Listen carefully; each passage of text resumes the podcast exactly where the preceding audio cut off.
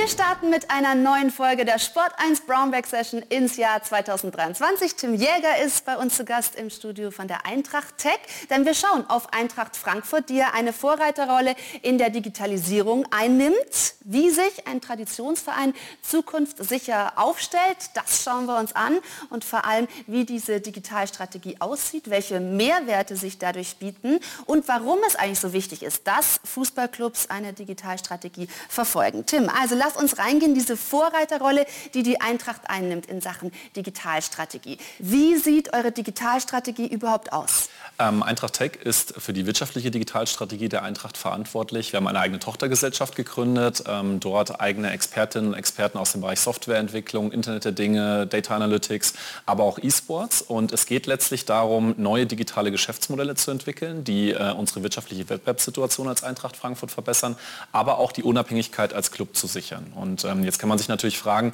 warum muss ein Fußballclub oder ein Bundesligaverein ähm, digitale Geschäftsmodelle entwickeln? Im Wesentlichen ist es so, dass wir uns natürlich auch wie klassische Unternehmen in einem Wettbewerb befinden. Ähm, bei uns sind die Wettbewerber halt Fußball-Bundesligisten und keine anderen Unternehmen. Und dort sind wir natürlich in der Lage, dass obwohl wir ähm, jetzt mit Blick auf die Eigenerlöse eines Fußballvereins schon die Nummer drei in Deutschland sind, trotzdem uns in einer Wettbewerbssituation befinden mit Clubs, die jedes Jahr Champions League spielen ähm, oder die durch externe Investoren finanziert werden. Und äh, mit diesen Clubs wollen wir natürlich sportlich mithalten und dementsprechend müssen wir auch wirtschaftlich mithalten. Und da liegt eben jetzt unser Fokus drauf, durch Innovationen, durch neue digitale Geschäftsmodelle eben dann ähm, wirtschaftlich ähm, die Lücke nicht zu groß werden zu lassen. Okay, jetzt hast du eben schon angesprochen, es zahlt auf die Wettbewerbsfähigkeit des Clubs ein. Welche Vorteile ergeben sich denn konkret für ja. euch?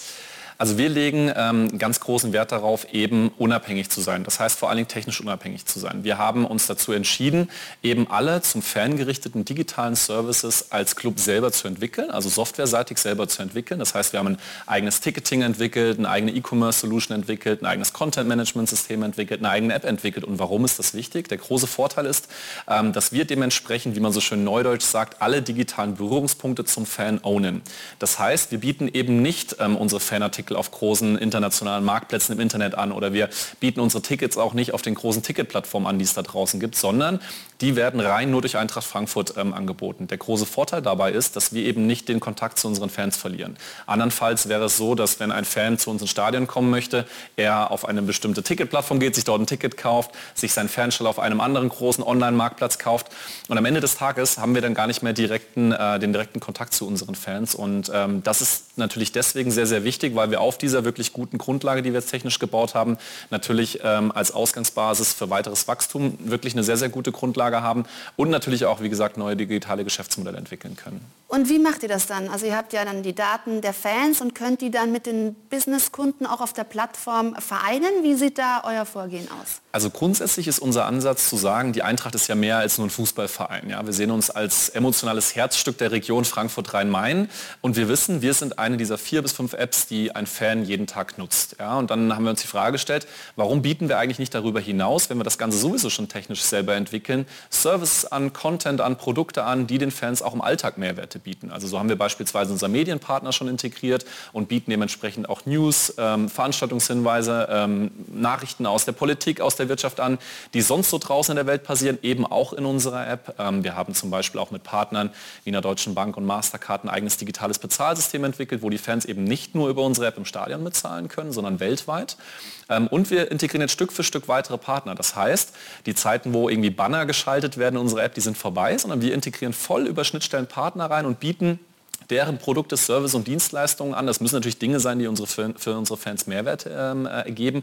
Bieten wir an und das heißt, ähm, wir schaffen de facto einen neuen emotionalen Vertriebskanal für unsere Businesspartner.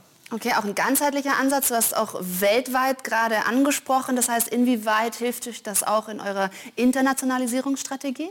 Also in der Breite ist unser Ansatz sicherlich ziemlich einzigartig. Ja, über Themen wie Softwareentwicklung, IoT, äh, E-Sports und Tech- und Startup-Kooperation. Das sind ja die vier Geschäftsfelder der Tech.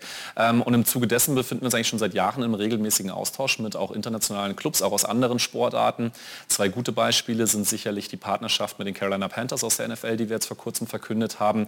Da haben wir wir vor zwei Jahren schon angefangen, uns mit denen über digitale Geschäftsmodelle und Digitalisierung auszutauschen. Ein anderes schönes Beispiel ist ähm, unsere Clubpartnerschaft mit den Urawa Red Diamonds aus Japan. Wir waren ja jüngst erst vor Ort, auch in Tokio und in Osaka. Mhm. Ähm, und da steht natürlich auch der Wissensaustausch, gerade jetzt im Bereich der neuen digitalen Geschäftsmodelle, ähm, schon auch im Vordergrund.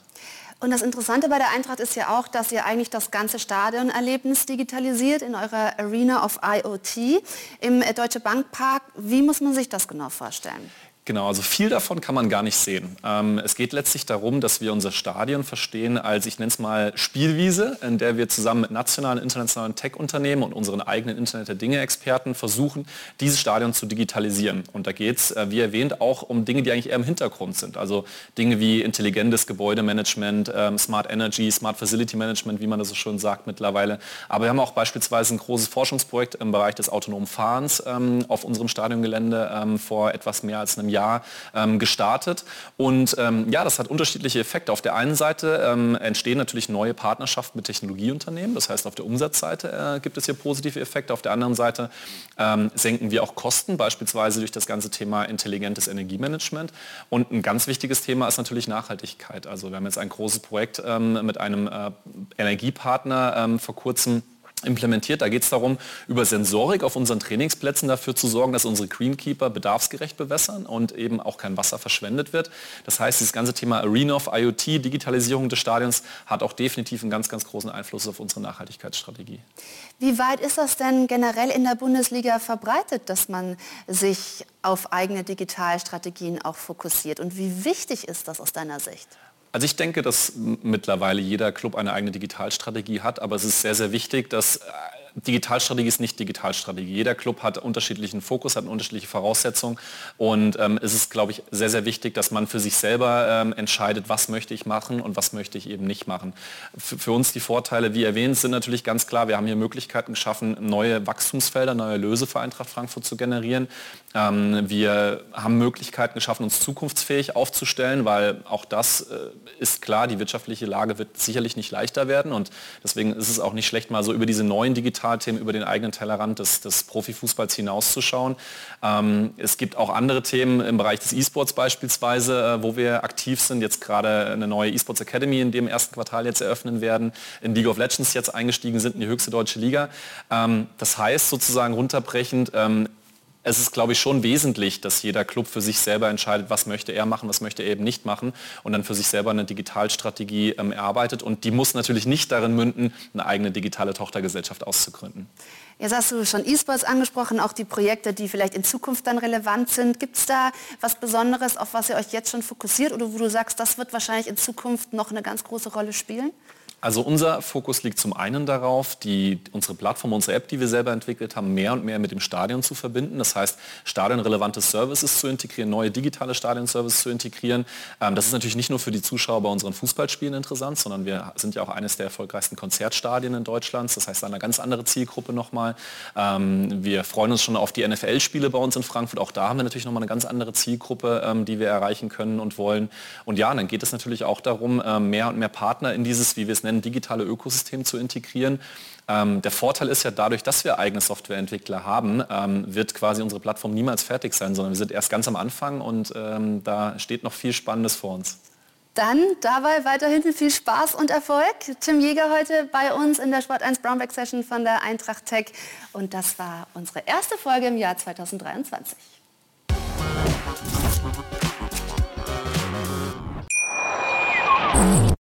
Schatz, ich bin neu verliebt. Was? Da drüben. Das ist er. Aber das ist ein Auto. Ja, eben. Mit ihm habe ich alles richtig gemacht. Wunschauto einfach kaufen, verkaufen oder leasen. Bei Autoscout24. Alles richtig gemacht.